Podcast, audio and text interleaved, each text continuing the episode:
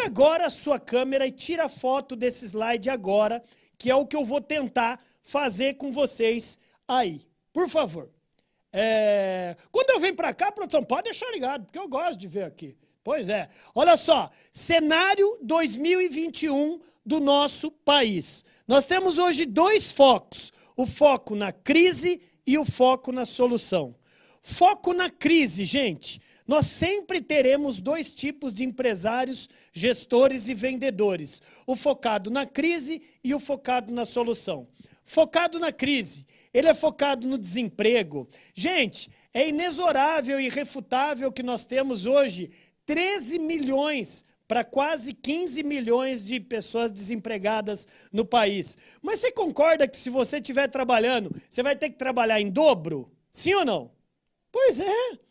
Se você está trabalhando, você vai ter que trabalhar em dobro.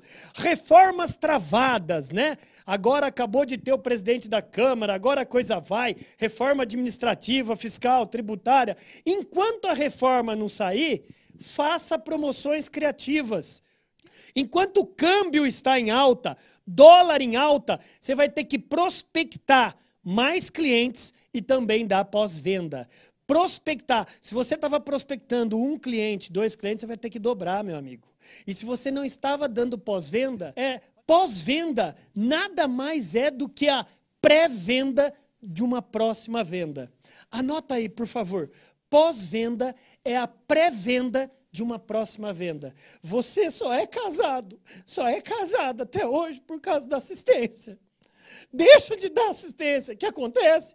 Pois é, a concorrência aumenta. E mesmo você dando assistência, a concorrência é gigantesca. Então, meu amigo, o pessoal está rachando aqui, o pessoal da produção. Mas, então, brincadeiras à parte, pessoal, não deixe de se relacionar com o seu cliente. Há uma diferença entre carteira de cliente e rede de relacionamento. Não ache que porque você tem mil pessoas de contato no seu e-mail, não ache que porque você tem uma agenda aí lotada de clientes, que são seus clientes. Carteira de cliente é diferente de rede de relacionamento. Rede de relacionamento é quantas pessoas realmente você deu o ombro para chorar em 2020. Tem cliente que não é para vender agora não, viu? É só dar para ombro para chorar. É verdade. Se você acha que é só empurrar produto, não é isso. É relacionamento. Olha.